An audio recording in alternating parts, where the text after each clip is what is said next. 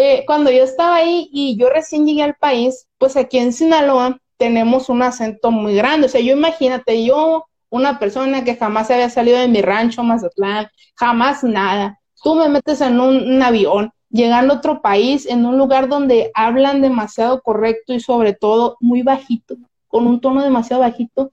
Yo llegaba allá y la gente se me quedaba viendo de, ay, pero ¿por qué me gritas? Y yo, pero estoy gritando, decía yo.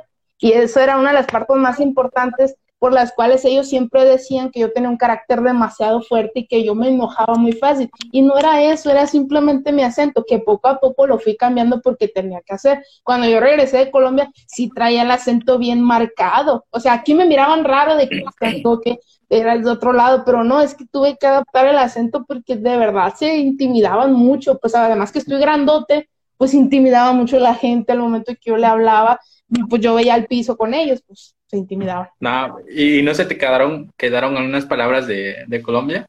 Sí, se me quedaron muchísimas. Te voy a decir una.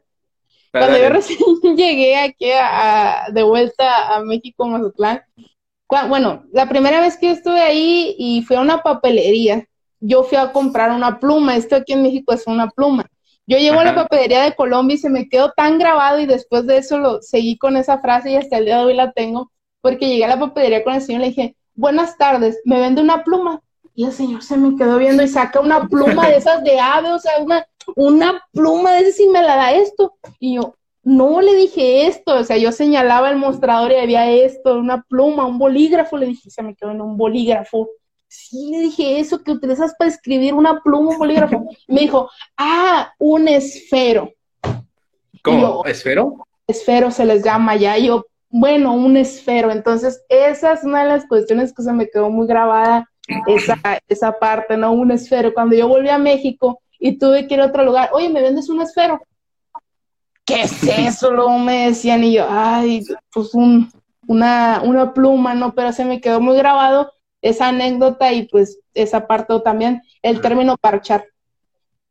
O sea, imagínate, yo llego allá al país platicando ahí, conociendo gente en la calle, porque pues yo siempre soy muy amigable, no y muy amiguero. Yo conozco gente de muchos lados, me gusta, tengo muchos amigos. Entonces a veces en la calle me topaba gente de mi edad que me conocían, no escuchaban mi acento y ellos les llamaba mucho la atención y todo, ¿no?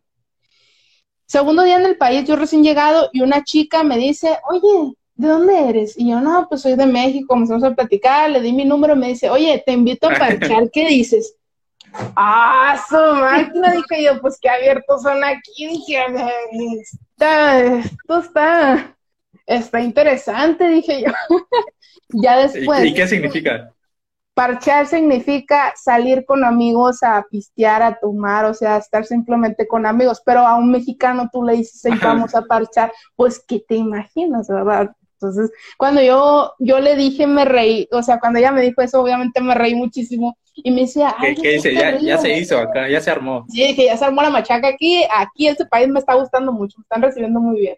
Pero me comencé a reír y ella me dijo, oye, pero ¿de qué te ríes? De hecho, ya es una muy buena amiga después de eso, ¿no? Después de todo lo que pasó, es una muy buena amiga y me dijo, pero ¿de qué te ríes? Y yo le dije, mira, yo soy de México, parchar significa esta cuestión. ¿Estamos en la misma sintonía o me estoy equivocando? Le dije, porque si eso se te pide una disculpa. Y la muchacha saltó la risa en ese momento, se puso roja, roja, No, me dice, parchar significa ir con amigos y con eso. Y yo, ah, bueno, entendido.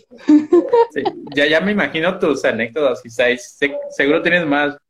Uy, un frío, la verdad. son interminables de todas las cosas que me sucedieron estando allá, la verdad. Y pues dentro de lo malo, lo bueno, ¿no? Obviamente fue una experiencia muy difícil que la gente cuando le cuento la historia, lo primero que se imagina, porque la gente no me conoce, me juzga sin conocerme y eso me pasa todos los días.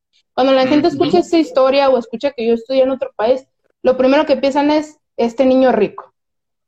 Y la verdad es que no fue así, o sea, para nada. Y lo segundo es que piensan que todo fue muy fácil para mí.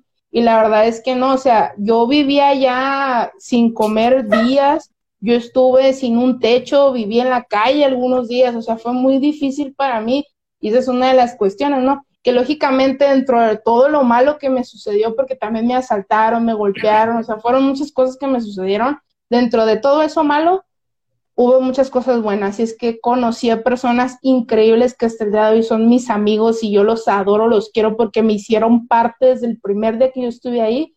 Ellos me dieron la mano y yo se los he dicho a ellos que yo por ellos les debo muchísimo. Les debo mi título, les debo quién soy en este momento porque ellos me dieron esa amistad tan grande sin conocerme realmente en ese momento. Ellos abrieron su corazón y me dijeron, tú vente para acá, aquí te queremos. Y hasta el día de hoy somos amigos increíbles. Pues digo, muchas historias, pero pues dentro de todo lo malo, pues también hay muchas cosas buenas. Sí, eso es cierto, porque pues ya después de unos seis años ya lo cuentas hasta con risas, ¿no? Tus anécdotas.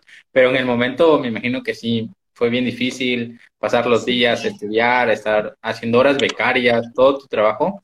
Pero es lo chido, es que al final pues vas aprendiendo, vas obteniendo experiencia y este, además tú eres docente, ¿no? Tú eres docente. Y en ese entonces, no sé, por ejemplo, había, en la uni pues hay maestros que sí siempre expresan sus ideas, te motivan. Tuviste buenos maestros que te incitaron a seguir estudiando, aprendiendo y te ayudó bastante. Y ahora en tu, tú como docente, pues algún día tendrás una oportunidad o ya lo hiciste contar toda tu historia y como que eso motiva a muchos a muchos estudiantes. Por, a mí a mí sí me, me gustaba escuchar historias de cómo fue su proceso de la uni, su servicio social, su trabajo, y al menos te quedas con una idea o te o aprendes algo o te marca, así como dices que muchos amigos que te recibieron en Colombia te ayudaron, este, se te quedan en, como experiencia y te ayuda a ser buen fisio, a tener más experiencia. En tu caso, te abrió un, un gran panorama en cuanto a fisio. Y es lo chido, la neta, tu historia al final,